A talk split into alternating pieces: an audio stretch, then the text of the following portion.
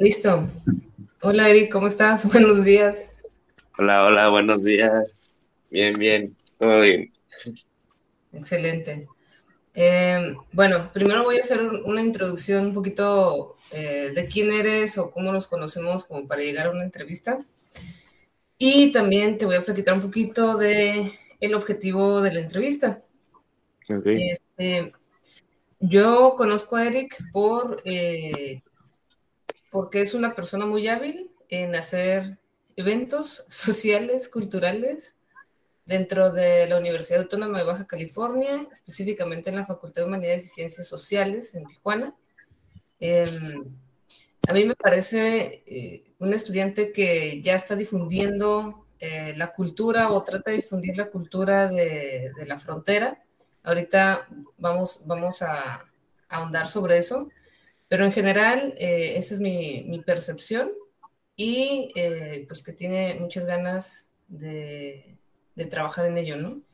Y bueno, el, Eric, el, Contexto Podcast es un espacio, el objetivo de esta entrevista es para que otros estudiantes puedan observar eh, que hay personas que se dedican a diferentes áreas en la cultura, en la docencia, en la difusión también, en la divulgación de artículos académicos o capítulos de libros. Ya luego vamos a, a platicar con doctoras, doctores, eh, para poder dar una amplia variedad de lo que uno puede hacer como, como persona en la vida, no solamente eh, a veces cuando elegimos una carrera, eh, terminar en, en, esa área nada más, ¿no?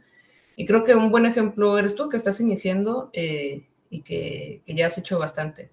Es de la licenciatura de Hispanoaméricas, ¿verdad? Literatura. Sí. Este, dime, ¿qué, qué haces actualmente? Exactamente, de, desde tus palabras. Uh, pues primero que nada, gracias por invitarme. eh, actualmente estoy, eh, pues estoy en la, en la licenciatura de Lengua y Literatura de Hispanoamérica. Desde ahí estoy haciendo un par de cosillas, como dijiste, coordinar algunos eventos ya dentro de la facultad, otros afuera. Eh, considero ahorita que lo más eh, interesante o valioso, podría decir, sigo, sigo trabajando con eh, Metaletras Editorial, eh, sacando antologías, libros propios de autor.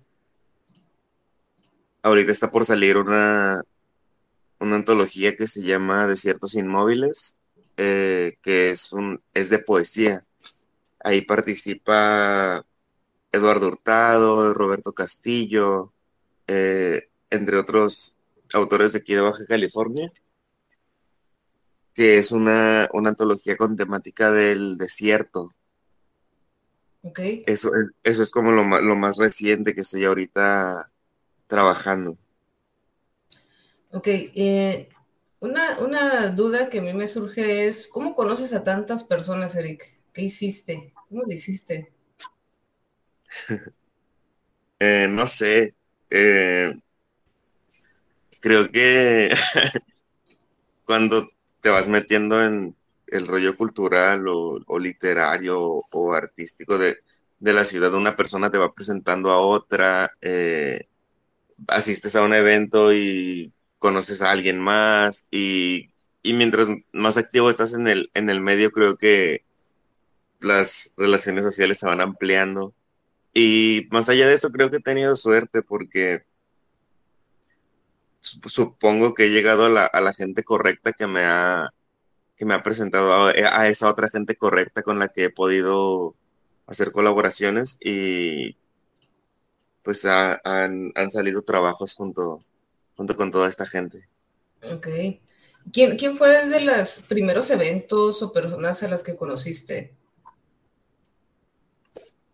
Mm, en, en, la editorial publiqué un libro hace, hace el año pasado que se llamó Recuerdos del Vacío. Uh -huh.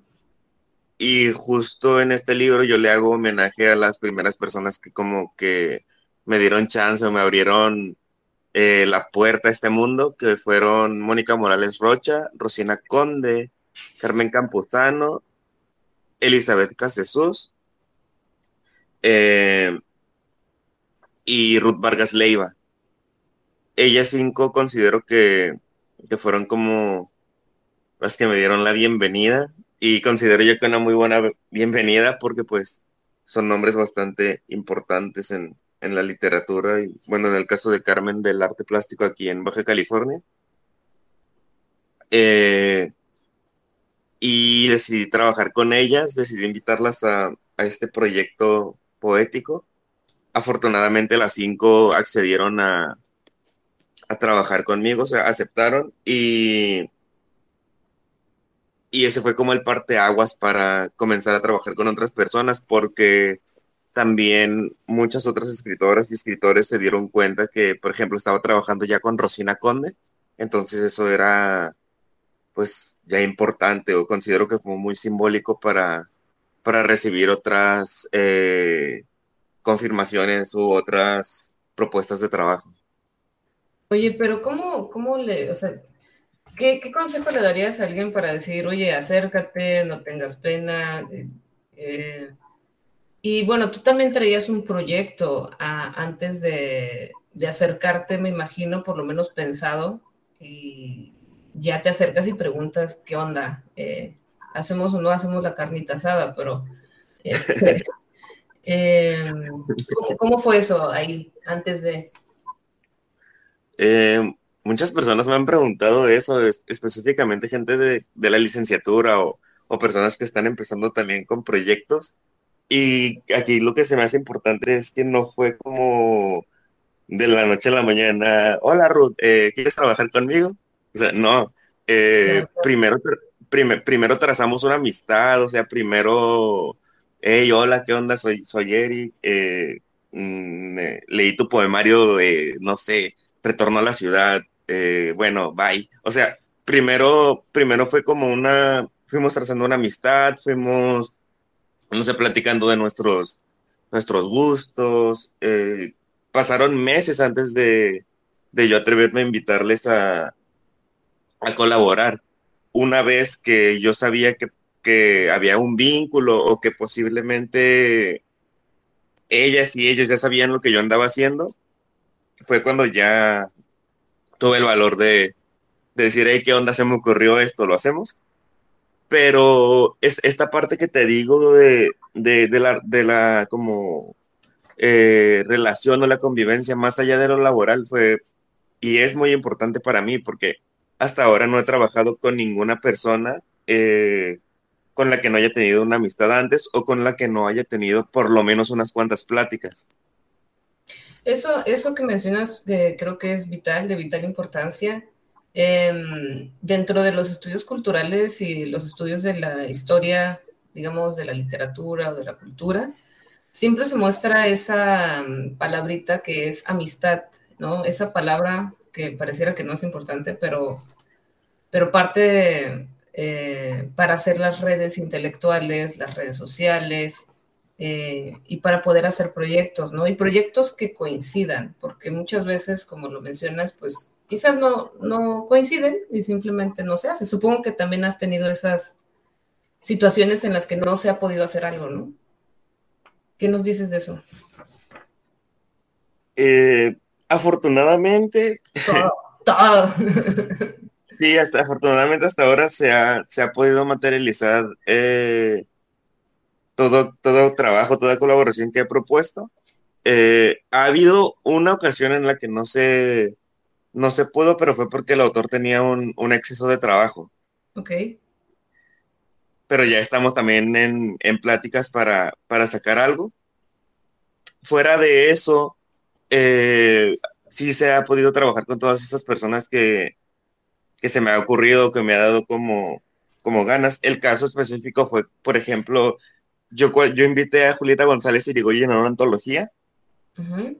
Y por la figura de la escritora, por la, eh, la no sé, su, su, trayectoria, o sea, tan grande, y yo siendo como alguien que va empezando, yo me imaginaba que me iba a decir que no.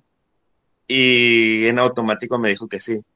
Así que también eh, va, va, a salir pronto algo con ella.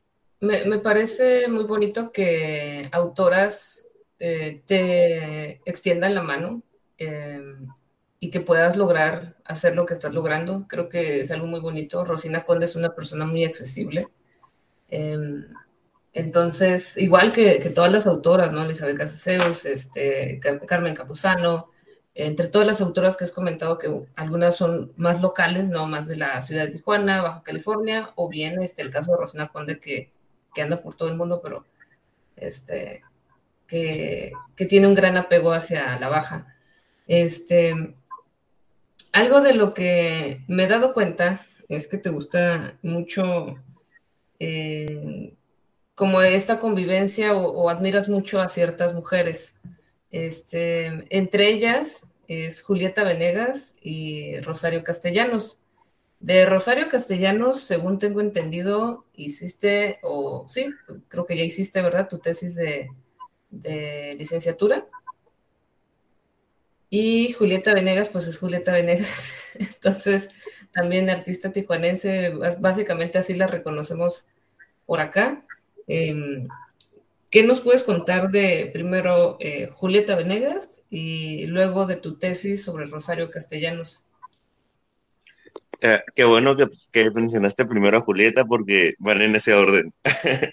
Ah, yo siempre he dicho que Julieta Venegas me abrió como la puerta del arte. Ella, para mí es como el, el, vínculo entre la nada y el arte, porque fue mi primer conexión con, con este mundo y curiosamente, pues ella es de, por acá. Eh, yo tenía como unos siete años, creo, cuando me llevó mi mamá a un concierto de, de Julieta Venegas, pero para que me llevara a este concierto, yo ya la conocía recuerdo que antes pasaban esos, muchos esos programas de, top ten o, como cosas así en la tele que ponían como los 10 videos más, eh, eh, como lo más sonado. Eh, y en TV Azteca y así. Y yo una vez vi una colaboración de Julieta Venegas con Miranda, la canción se, se llama Perfecta. Y me llamó la atención la voz de ella. Entonces le pregunté a mi mamá que quién era y así, y creo que ella tampoco sabía, pero investigó. Y me dijo, ah, se llama Julieta Venegas. Y como al mes, me entero que Julieta va a estar en, Tijuana. Entonces, pues le, le, rogué a mis papás para que me llevaran, eh, accedieron. Y ahí como que se marca un antes y un después, porque voy al concierto, es en, es en el, y aparte es en el Foro Hayalay, que es como otro recinto importante acá en Tijuana para la, para la cultura. Eh, en aquel entonces los boletos de los conciertos todavía se vendían únicamente en dólar. Hace como 18 años. Eh, y, es, fue como, fue todo un evento porque eh, más allá de Julieta, más allá del concierto, era como que toda la experiencia, toda la cultura, todo el, todo el, el ritual de ir a un concierto en aquel entonces. Sí. Y pues me, marcó. Eh, pasaron los años, yo seguí yendo a, a, conciertos de Julieta, cada vez me iba marcando. Cuando me preguntan por qué me gusta tanto, eh, no sé exactamente qué decir, creo que es la suma de todo. Eh, la forma en la que inició su carrera, la forma en que, en que destacó, el hecho de que sea norteña. No sé, es un, es una como un, es un todo lo que me gusta de, de ella y pues he tenido la fortuna de, conocerla, de platicar un par de veces con ella, de, de resolver mi... O sea, entonces básicamente es que te sientes muy identificado con ella eh, por, pues sí, por todo lo que representa yo más allá del artista que canta y que tiene esa voz, ¿no? Digo, yo, yo, yo fui muy fan de Miranda y también me encantó esa canción de colaboración con, con Julieta Venegas. Pero entonces, ¿cómo, ¿cómo la conociste? ¿Cómo pudiste platicar con ella? ¿Firma de autógrafos? ¿O alguna vez vino, creo que al Secut, pero no sé? Como, te dije hace rato con... Eh, que cuando, siento que cuando conoces a las personas correctas, estas personas te vinculan con otras personas correctas. Y, y así me pasó con Julieta. He tenido la fortuna de tener muchos amigos en el medio cultural, o sea, más allá de la literatura eh, que algunos de ellos la han traído a Tijuana, otros que son familia, otros que son amigos, y de alguna u otra manera la, eh, la han vinculado, porque pues saben que soy, soy fan, la han vinculado a mi vida. Eh, una vez la entrevisté también para, el, para un periódico. Eh, y, y pues la he visto también en persona. Tuve la fortuna también de ser amigo de Guillermo Sánchez, que le decían Memos. Sí. Eh, y él también me, me, presentó a muchos, a muchos artistas, ahorita que mencionas a Miranda, también a ellos. y tengo un boleto firmado por los dos, te lo, te lo voy a dar. y... Descuida. y para que vuelvas a tu infancia. Y... Y, y sí, te digo, eh, tuve, tuve el gusto de conocerla y confirmar que sí era esa persona que yo creía, porque muchas veces eh, y ya he platicado contigo, y, de, y se idealiza al artista, pero con ella sí era eso que yo pensaba, o sea, sí era, era esa persona sencilla que, que hablaba de cierta manera, que, eh, que no le gustan las multitudes, o sea, sí era esa persona. Y pues me encantó, me encantó darme cuenta de ello. Y por eso, por ejemplo, cuando te dije que, ahorita que te dije que la entrevisté para, para, un, para un periódico, le hice puras preguntas que nada tenían que ver con el medio artístico. Eh, y sí, me, me, me, encantó esa, esa experiencia. Oye, y digo, voy a, voy a regresar un poquito otras cosas antes de, de ir a tu tesis. Este, eh, ¿por, qué, ¿por, qué, te gusta? Eh, ¿Por qué también es por azares del destino, por conexiones, por admiración? ¿De dónde nace ese gusto por la cultura, por la literatura? Digo, normalmente las personas extrañan cuando decimos que estudiamos literatura, o en el caso de los filósofos, filosofía o historia, o, a veces peor aún, sociología. este, pero por dónde no hace ese gusto eh, cuando eras niño, por inspiración de padres, de, alguien, o fue espontáneo me gustaría pensar que fue espontáneo y que nada tiene que ver con mis orígenes, pero eh, en, mi familia, eh, específicamente del lado materno, ha habido mucha, mucha gente que se ha dedicado al arte. Tengo tías que son pintoras, eh, una prima que está en Bellas Artes en la, en la Academia de, de Danza. Eh, tengo un, tío que es eh, doctor en, torno a, al diseño gráfico. Tengo mucha gente que, se dedica al arte, pero principalmente son a las artes plásticas. Ya, ok. Eh, digo, no, no, no, encuentro una manera tan precisa de vincularlo con la literatura, pero sí con, pues con las manifestaciones artísticas. Eh, no, soy la primera persona que se, que se dedica a, una corriente artística en la familia. Creo que sí soy la primera persona que está como específicamente en la literatura. Eh, más allá de eso, no, no, no veo otro, otro vínculo, pero pues sí es algo eh, relevante. Está como esta chispa creativa en, en miembros de la, de la familia. Y por ejemplo del lado paterno es como todo un poquito más técnico, hay, hay como ingenieros o gente que, que, se dedica a las ciencias exactas, pero es, es como el presidente, la, eh, esta parte de la familia materna que, que es, es, mucha la gente que se dedica al arte, hay, hay mariachis, hay gente que canta, hay... Eh, es como ya toda una, una tradición del arte, ya nadie se sorprende cuando alguien se va a dedicar al, mm. al arte. Eh, como con esta otra rama de la familia, todo como que más canón, de, de, mi papá como más canónico, más como, eh, todavía hay gente que dice, ay, no, literatura. Pero, eh, y pues es, la, la literatura creo que también fue un gusto adquirido porque recuerdo yo andar en los, como centros comerciales con mis papás y veía una librería y no sé, me metía, me compraban un libro. Eh, y afortunadamente tuve el, acceso a, a, eso que me gustaba, cosa que no, no, no siempre sucede. Tuve, tuve la fortuna de, tener ese acceso y, y que pues me, lo cultivaron, ¿no? Porque pudieron haber eh, simplemente dicho no, eh, pero dijeron que sí. Entonces, eh, puedes decir que creciste, bueno, te rodearon de libros, tenías una, por lo menos un librero en tu casa, eh, donde pudieras sacar ahí un librito que otro y leer poquito, o ya fue a petición tuya después, poco a poco, irte llenando de libros.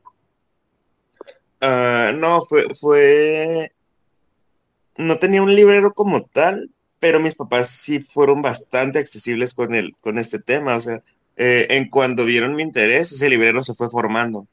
Ah, me, me, yo, yo iba, por ejemplo, a cierta librería con mi mamá, con mi papá, o, o íbamos a la tienda o no sé, y veíamos libros y, y, siempre me daban ese espacio, o sea, que yo me tardara todo el tiempo que quisiera escogiendo libros. Órale. ¿Y cuál, cuál es de los libros que más recuerdas o que más te gustan de, tu infancia y, luego adolescencia? Fíjate que me pasó algo muy curioso. Eh, uno de los primeros libros que leí en la vida era La perla de John Steinbeck. Órale. Y ese libro lo leí cuando tenía como siete u ocho años. Pero cuando hace no mucho tiempo como tres años, yo creo, se lo regalé a una amiga de que, que estudia ingeniería, porque me dijo que quería, quería leer algo como con ciertas características y entonces este libro entraba en, en pues lo que ella me había pedido y se lo regalé. Eh, tiempo después, pues yo me olvido totalmente de ese libro. Y no recuerdo a qué tienda fui y me lo encontré. Así que lo compré y lo volví a leer y la lectura fue totalmente diferente porque lo leí lo leí como, pasaron como unos 18 años entre la primera y la segunda lectura, pero cada palabra que yo leía o cada página que yo avanzaba era como, me imagino los gatos que pisan con, eh, con las patas traseras el mismo lugar donde pisan con las delanteras. Entonces sentía yo cómo iba recapitulando la historia, pero ahora con una comprensión, quisiera pensar, eh, mayor. Eh, estaba viendo ahorita, eh, según yo, la perla del autor John Steinbeck es de 1942. Ahorita, ahorita me, lo, me, lo, iba a poner a buscar, pero nada más para poner contexto por ahí, él ganó el premio Pulitzer en 1940 y el Nobel de Literatura en 1940. 962. Em, entonces, por ahí, si alguien quiere apuntar eh, alguna lectura, eh, está recomendada. Y La Perla se ubica en el contexto de Baja California Sur, si no me equivoco, o todo la Baja. Eric. Ah, te mentiría si te digo precisamente en dónde se ubica, porque en este momento no lo tengo presente. Pero lo que sí te puedo decir es que tiene, a pesar de que el autor no es mexicano, es una novela con, con una relación fuerte con, México, eh, eh, con tintes eh, que vamos a poder identificar acá en, pues en cualquier rincón del país, por la temática que abarca, por los nombres de los personajes, por cómo, cómo se va desarrollando la historia, que es una historia de, que me gusta pensar, de indiferencia social, de y pues eso estamos muy, muy acostumbrados acá a, a, todas esas temáticas. Ojalá fuera solo fantasía y literatura, pero, pero es la vida real. Eh, y creo que también por eso es un libro que yo he identificado que a mucha gente le, le interesa o, o mucha gente lo tiene como, como referencia. Eh, y es una novela corta, entonces eh, me parece que sí, es como ultra recomendable para alguien si le gusta o quiere acercarse a la, literatura, porque es una pregunta muy recurrente de todos cuando no sabemos qué leer o que no hemos leído. Eh, siempre mm, llegan a preguntar, ¿qué, me recomendarías como primera lectura? ¿no?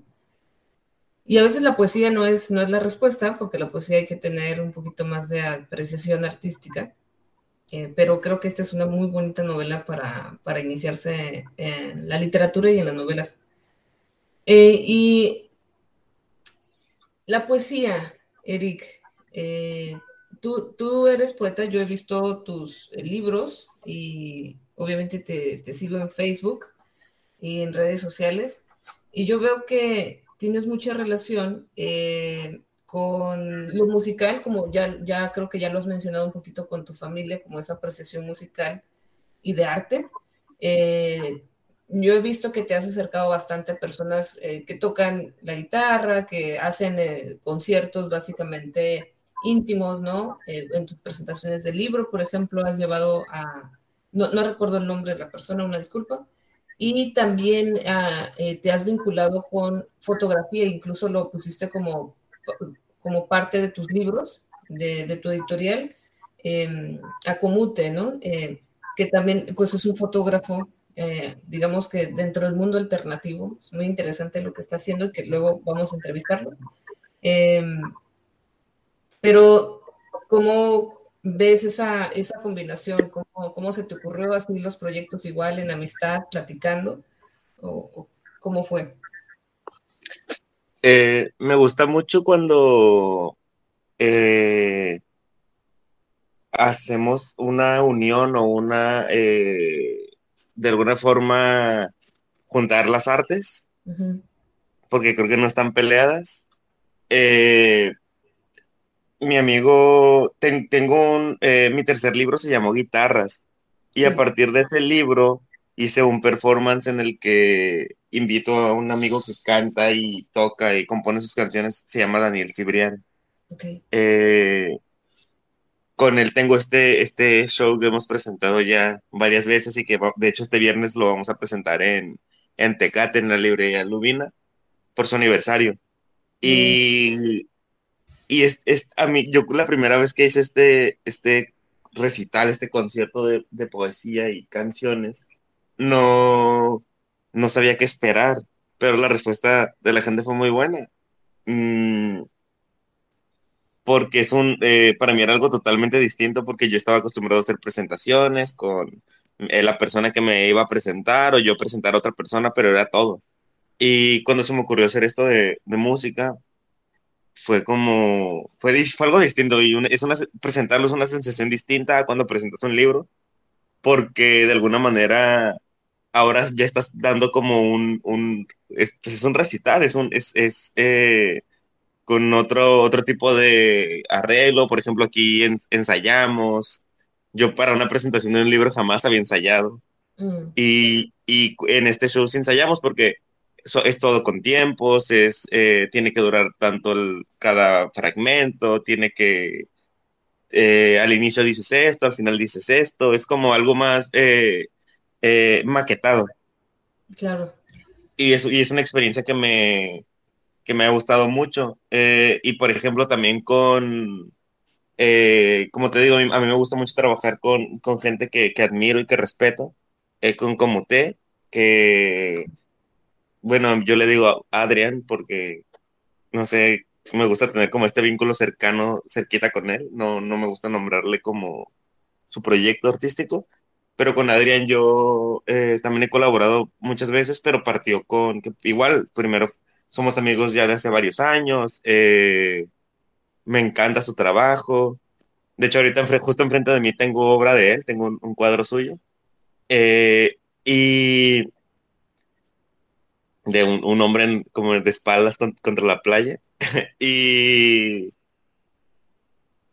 y, también con él, eh, de hecho, justo hablando de recuerdos del vacío, él, él participa con una portada y una contraportada para la que fue la, la tercera edición de este libro. Y después de eso también eh, él me, me cedió algunas fotografías para los interiores de un libro mío que se llama Diarios, que pertenece al, al libro de teoremas. Y eh, también hay una reedición de mi libro de guitarras en la que hay portada y, y contraportada de, de él.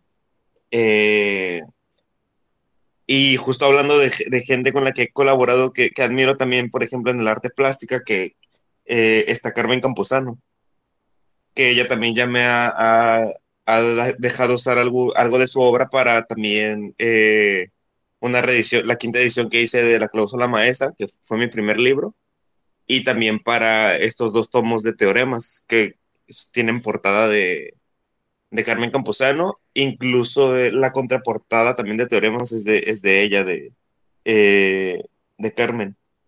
Y es esto, o sea, me, me, me, me gusta hacer como esta reunión de, de artes, hasta ahorita ya pues traté de hacerlo ya con la música, con la fotografía, con, con la pintura. Eh, estoy también ya pensando en, no sé, en otras, otras cosas, ir más allá de, de esto, no sé, la danza o hacer algo, otro tipo de, de, colaboraciones, pero seguramente con, que, o sea, quiero trabajar con otras personas, pero seguiré también haciéndolo con, tanto con Adrián, con Daniel, con, con Carmen, porque es, gente con la que disfruto trabajar y es gente con la que pienso yo que también se dan cuenta de, pues, de este homenaje que me gusta rendirle a, sus obras. Va. Eh, sí, creo que es bastante interesante lo que planteas. Eh, me recuerda mucho también a las presentaciones de, eh, de Mónica Morales cuando utiliza estas, estos auxiliares ¿no? de la música. que tiene su presentación de Noches de Luna Brava, digo, ya es una comercial, pero pues sí recomendamos todo, todo lo que hay en la cultura en Baja California, ¿no? Este, ¿y cómo inicias tu editorial? ¿Qué, qué onda ahí? Eh, qué, bueno que mencionas a Mónica. De hecho, en la primera presentación de guitarras, eh, para mí era importante que ella estuviera presente, porque yo quería que ella me diera el visto bueno. Eh, sí, de hecho la invité y le dije, hey, ven, ven a la presentación, porque justamente por ese, este proyecto de Noches de Luna Brava, que tú también, eh, yo, yo lo vi en Tecate, o sea, lo ha presentado como, pues ya muchas veces aquí en Tijuana, pero lo vi en Tecate y pues fue, un, fue un evento muy simbólico por, porque lo vi con la persona que me inspiró para escribir teoremas, así que creo que no se me va a olvidar, pero eh, sí, Mónica, pues tiene, tiene este performance que creo que también en parte de ahí me inspiré para, para hacer el de guitarras. Me inspiré pues con ella, con, también con Julieta, porque últimamente veía que hacía como también ya cosas con, con poesía y con, con literatura. Eh, y eso sí, siempre, siempre me gusta darle el crédito a, a, la gente que, de la que me inspiro, a la gente con la que colaboro, es, para mí es fundamental. Eh, perdón, eh, antes de seguir, ojo con eso, ¿no? De, dar crédito. Eh, creo que lo mencionas muy bien. digo, para quienes nos escuchen, estudiantes, eso es como citar en APA.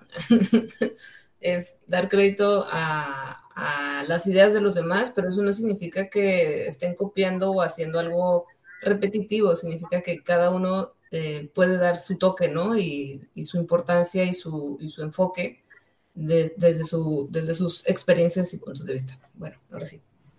Sí, sí, es, es importante reconocer.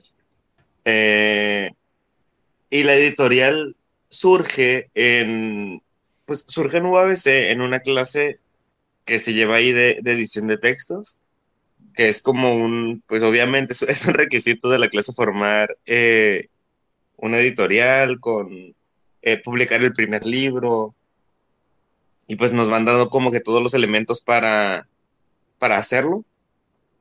Desgraciadamente siempre queda ahí, o sea, las editoriales salen, eh, publican un libro, ah, los muchachos estamos como con el entusiasmo de, ah, sí, va, a ser una nueva editorial, vamos a hacer un montón de cosas, pero casi siempre queda ahí.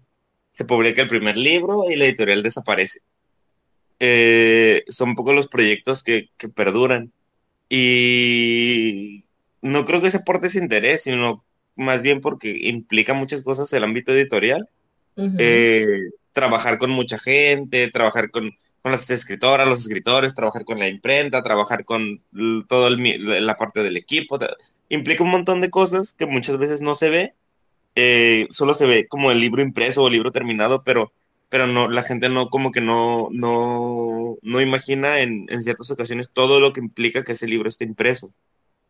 Eh, y en Metaletras decidimos en su origen eh, que pues íbamos a continuar, ¿no? Después del primer libro. Eh, pero lo que sucedió fue que nada más me quedé yo en la editorial. Eh, y, fue, el amo señor de la editorial. sí, eh, microletras, ¿no? y,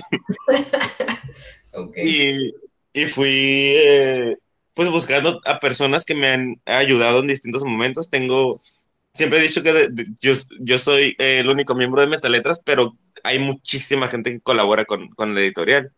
Eh, hay veces que, por ejemplo, me llegan ciertos géneros que yo no domino o con los que yo no quiero eh, tener el control total de esa edición porque sé que no es lo mío y he pedido ayuda a personas que sé que están especializadas en, en, esa, en esa rama de, de conocimiento o de literatura porque no, no sé, no, no, no me gusta decir que yo le sé a todo porque luego las cosas salen, salen mal.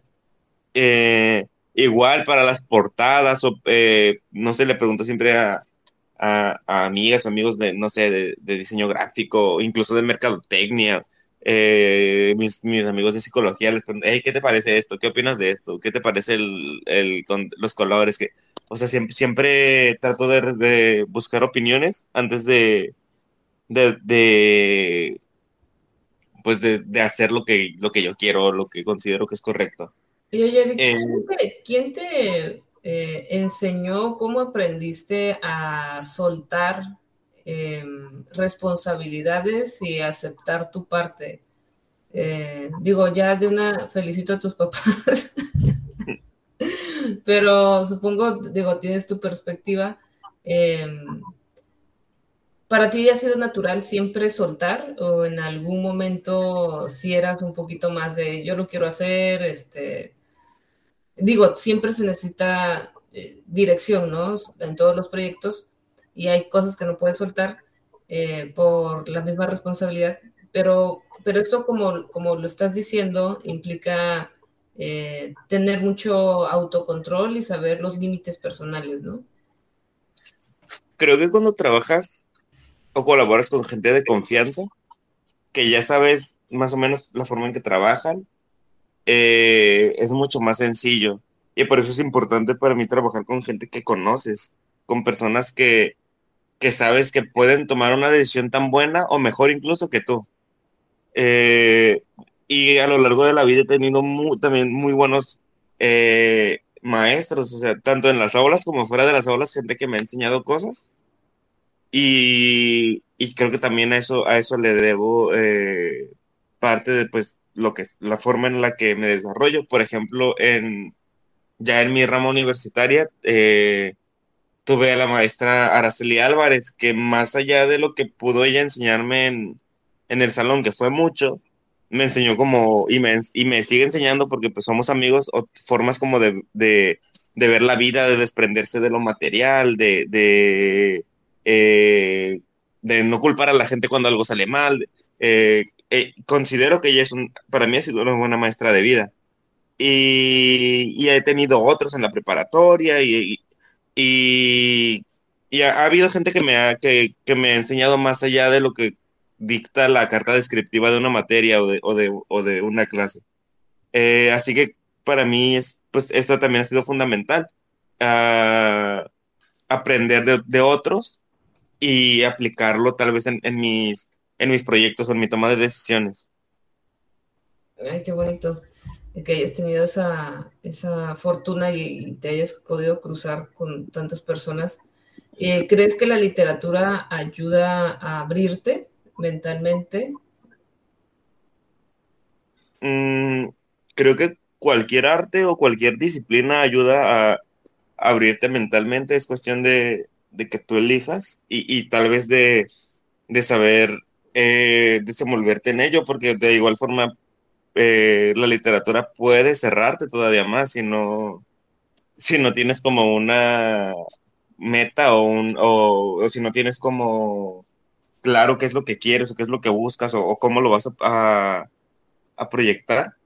Eh, pero sí, creo que, creo que cualquier rama del arte puede abrir y cerrar. Y desde tu perspectiva, ¿por qué crees que, eh, bueno, ya mencionaste un poquito que no siguen tus, compañeros o no han seguido precisamente por la complejidad y el, tratar de mantenerse.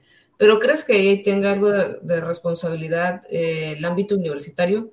Contexto lo digo por, porque a veces en ciertos youtubers, ciertas eh, personas llegan a mencionar que la universidad no sirve, ¿no? Em, o que es insuficiente. Eh, desde, desde un punto de vista más objetivo, pues es insuficiente cuando ya creces en un ambiente suficiente y por eso la universidad puede ser insuficiente, pero Em, en este sentido, eh, ¿crees que hay algo de responsabilidad en, la universidad o en la, academia, pues, en lo que recae esta asignatura o más allá de eso? Ah, yo creo que la universidad es importante, pero creo que no lo es todo. Eh, en mi caso, te digo, todas mis, la mayoría de lo que he aprendido ha sido directamente con escritores y escritores, pero fuera de las aulas no, tanto como eh, la parte académica, técnica de, las letras. he aprendido mucho ahí adentro, pero creo que el, golpe fuerte ha sido, ha sido fuera de, las aulas. Y, por ejemplo, en el caso de la edición, eh, la licenciatura dura cuatro años y solamente se lleva una materia de, en torno a esto. Así que creo que sí, si hay una, si hay una, si hay una responsabilidad, si hay, si hay una eh, Mm, no sé si desatención por parte de, las, de las, academias, en, eh, específicamente ahorita de la, de la licenciatura en lengua y literatura de la UABC, porque por ejemplo se da un se da un marco amplio para específicamente la literatura y específicamente la lengua. y en la edición se lleva una, una materia que hasta hace muy poco tiempo era optativa, ahorita me parece que ya es obligatoria, pero es eso, solamente una materia. Eh, tal vez para aquellas personas que quieran especializarse no existe la opción. Eh, a menos que tú por eh, de manera externa compres libros de edición, te pongas a leerlos o vas a la biblioteca y lees el material que hay disponible. Pero creo que tal vez sí hace falta un poco eh, esta parte de incentivar el, gusto por la edición, más allá de, de, la lengua y la literatura, porque también es una fuente en la cual los alumnos podrían generar eh, ingresos, o sea, más allá de verlo de, la parte bonita de las, letras y el apoyo a, a, los nuevos escritores o, o, todo ello, también es un, es un medio en el cual puede haber una oferta de trabajo pero no, no se está, eh, siento yo que no se está explotando o no se está aprovechando del todo. Igual entiendo que posiblemente lo, todo lo aprendido en, la academia lo puedes tú aplicar en, la edición de textos. Sin embargo, tal vez haga, falta algo, algo más por ahí para, para especializarse en ello. Que eso es parte de revalorizar el arte en general, ¿no? Artes plásticas, artes musicales, la literatura, eh, etcétera. Eh, y, entonces ahí podremos mm, tal vez pensar en, en, que para que la literatura se pueda difundir necesitamos tener amigos y necesitamos ampliar nuestras redes y, y tal vez este, motivar a nuestros alrededores, a nuestro contexto en general, ¿no? A que consuman cultura y crear un poquito de más, más espacios. No voy a, yo sé que ahorita trabajas en, un lugar específico que se llama el grafógrafo, les recomiendo mucho ir al grafógrafo, tomarse un cafecito y leer libros y, comprar alguno, por favor. Ahí por el centro se necesita mucho apoyo a, las librerías locales, en el centro de Tijuana. Em, ¿Te gusta trabajar en la librería de forma muy, específica, rápida? Eh, sí, eh, me, gusta mucho colaborar ahí. Eh, hemos hecho ya varias, eh, también me gusta porque ahí podemos también tener el espacio para hacer eh, presentaciones de, autoras, autores que, que posiblemente en, en, las instituciones no, no les dan espacio o, por cuestión de agenda o de lo que sea no, no pueden presentarse. nosotros hacemos como que este trabajo de de difusión también de la, de la literatura, o sea, más allá de vender un libro, más allá de, de hacer lo que normalmente hace una librería. eh, hay, hay, como que también este espacio para, para hacer presentaciones, este espacio para, eh, objetivo para, para, para dar la voz a quien la requiere. Eso, eso me gusta mucho. Oh, qué bien. Bueno, y ahora sí para, para cerrar un poco eh, esta entrevista, digo, podemos hablar de muchas cosas, hemos hablado de, de, algunas otras muy interesantes ya en persona. Este, platícanos un poco de, de, Rosario Castellanos y digo, igual para dar un contexto eh, general, eh, Rosario Castellanos es del siglo XX, de los 1920, 25, si no me equivoco, eh, su fecha de nacimiento, 1925. Em, chiapaneca, dirían, ¿no? Es una autora muy inspirada en Gabriela Mistral. básicamente una de sus eh, críticas eh, hacia Rosario, una crítica positiva es que eh, digamos que se le puede considerar feminista dentro de algunos críticos literarios o de las primeras feministas sin haber leído a Simón de Beauvoir, porque entabla una conversación sobre que el hombre es igual a cultura y la mujer igual a maternidad y hay una discusión muy interesante sobre cómo la mujer es mujer qué significa ser mujer y hay una pregunta muy específica de Rosario. el libro de cultura, eh, de cultura femenina, su tesis también de licenciatura, eh, y pregunta, ¿hay un modelo de pensar específico de las mujeres? Y esa va a ser parte de, su carrera, ¿no? ¿Tú qué eh, haces en tu tesis y cómo nace el amor a Rosario Castellanos? Porque sé que estás súper enamorado de ella aunque no te pueda contestar, pero ella, eh, eh, tú estás muy enamorado de Rosario y, tienes una gran admiración, obviamente, pero cuéntanos esa historia romántica literaria. Uh, sí, eh, para mí, yo, siempre he dicho que hay tres, escritores que me, que me, han marcado la vida y son Roald Dahl, José Saramago y Rosario Castellanos. Eh, Rosario Castellanos es mi escritora favorita en todo el universo literario. Para mí es, fue la persona que me marcó y que me, como que me mostró las, las posibilidades de la literatura. Uh, ya tengo un buen rato leyéndola, eh, creo que, no estoy seguro, pero creo que he leído toda su obra. Eh, y es por ello que me, como que me animé a hacer una tesis sobre, sobre ella. Uh, llegué a un punto de la carrera en el que ya teníamos que escoger un tema de tesis y yo sabía que quería hacerla sobre Rosario Castellanos, pero no sabía de, qué tema o, o, en torno a qué. Pasó el tiempo y definí que mi tesis iba a ser sobre la relación entre la memoria y su obra poética. Eh, porque para mí todo Rosario Castellanos es memoria su novela, su ensayo, su, su, su tesis esta de, sobre cultura femenina. Eh, eh, todo lo que Rosario Castellanos hizo era una, una acumulación de memoria, una, una suma de, memorias que creo que es más palpable en su poesía, pero la narrativa y el ensayo también, también está, está presente, está, está ahí si lo, si lo, si lo leemos. Uh, Rosario Castellanos me encanta porque defendió eh, muchísimas eh, muchas causas, es, es, es, el de la mujer el que más resuena, pero también ella eh, escribió mucho en torno a la defensa de los indígenas, de, por ejemplo, en Balún Canán o en, en, también en sus cuentos habla mucho de, de los indígenas, en, por ejemplo, en, en este, eh, en álbum de familia, en, es, o sea, es, es mucha su obra y, y es, y es es como eh, puedes tomar el libro que sea y va, ahí va a haber tal vez presencia o, de esta eh, dándole la voz a las mujeres, a los indígenas, a, niños, a eh, fue una escritora, creo yo, de minorías. que escribía. Sí, que, que, escribía para defender o para darle la voz a las minorías y afortunadamente llegó a las mayorías ese mensaje.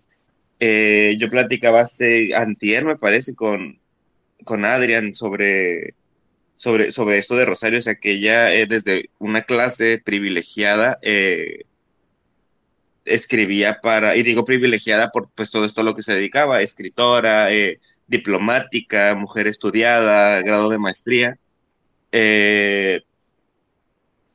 dio voz a, que, a, aquellas y aquellos que no, que no la tenían. Eh, y creo que eso es una, para mí es algo que me, me llama mucho la atención en, en el arte.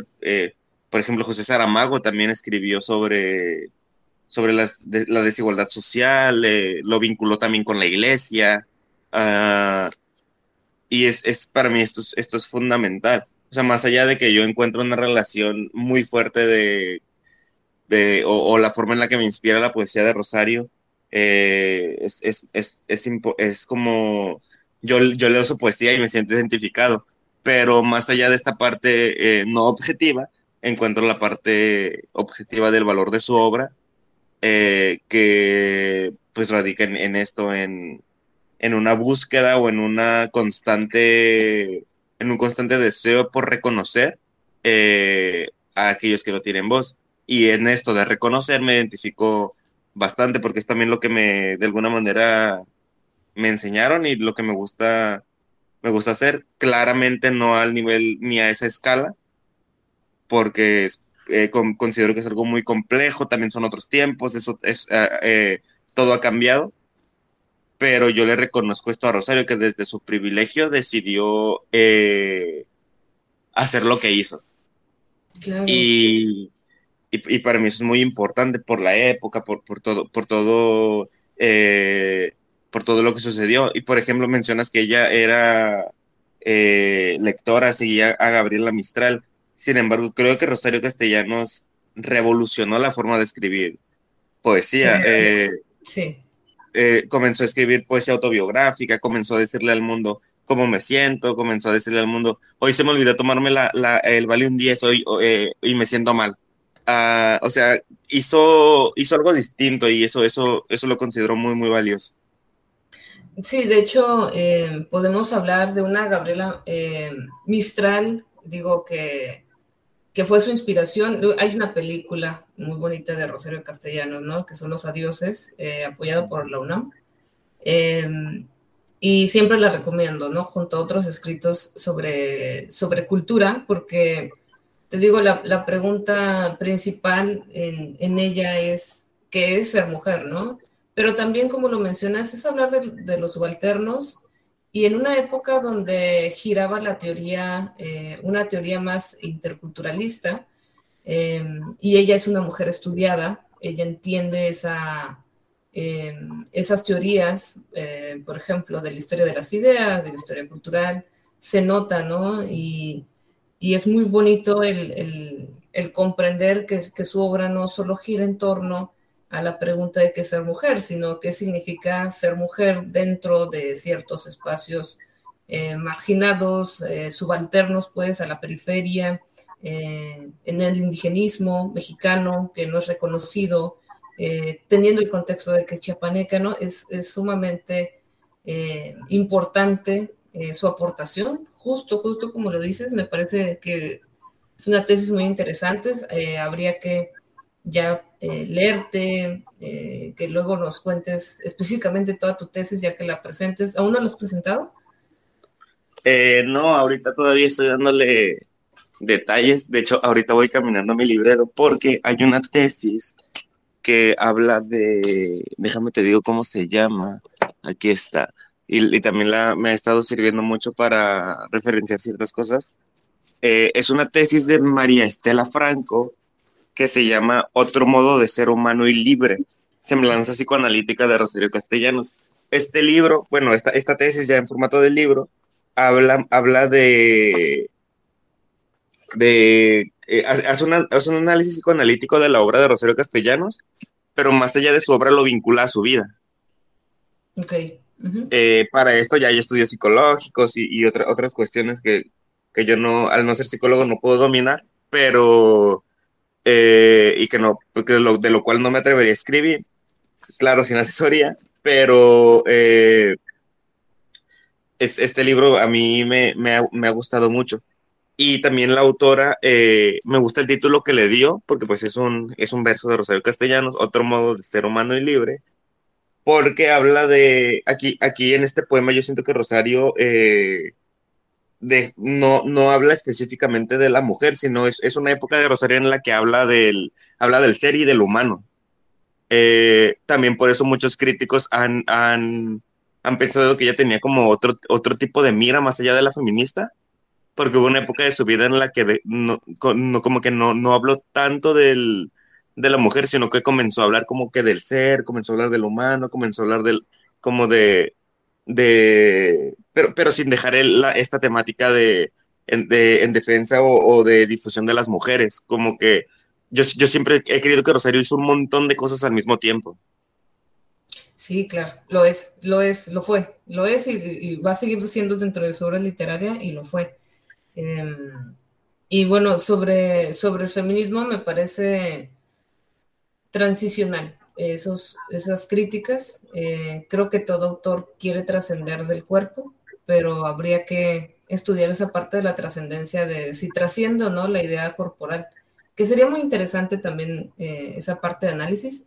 Y todo lo que mencionas es, es como de esas mesas de debate que todo el mundo se pelearía de, no, sí es eh, feminista, no, no es, es el ser, el, pero qué es la esencia, ¿no? porque ella filósofa, ella filósofa hasta, hasta su último suspiro, ¿no? Entonces, este, pues muchas gracias, Eric. No, no, te voy a quitar más el tiempo, ya nos echamos la horita. Eh, muy interesante. La verdad de Rosario, yo también me pondría a debatir porque yo también soy, soy muy fan de Rosario. Tengo mis perspectivas, pero creo que este es el punto de, de ir a, haciendo acuerdos y, y de ver las otras perspectivas eh, que otros escritores, eh, que otros literatos tienen sobre las obras, ¿no? Eso es lo que hace rico la discusión y, y todo en una mesa de respeto, ¿no? Sí, sí. gracias, Eric. Es muy, muy interesante todo lo que estás haciendo. Te deseo siempre, siempre eh, que hagas eh, todo lo que quieras, eh, lo que te apasione, eh, con mucho respeto y tolerancia hacia todos. Eh, y, y, pues nada, ojalá luego hagamos otro podcast eh, específicamente de Rosario y a ver si invitamos a alguien más que tú consideres o que yo considere y, y hacemos algo interesante por ahí. Sí, sí, sí, siempre es bueno hablar de Rosario. Además, ayer, ayer fue el aniversario de su natalicio. Sí, sí, sí. Ay, no. Muchas gracias, Eric. No, nos vemos y gracias a los que estuvieron escuchando. No, gracias a ti y saludos y, y ya quiero también escuchar la entrevista con Adrián. Sale, nos vemos. Sale, bye bye.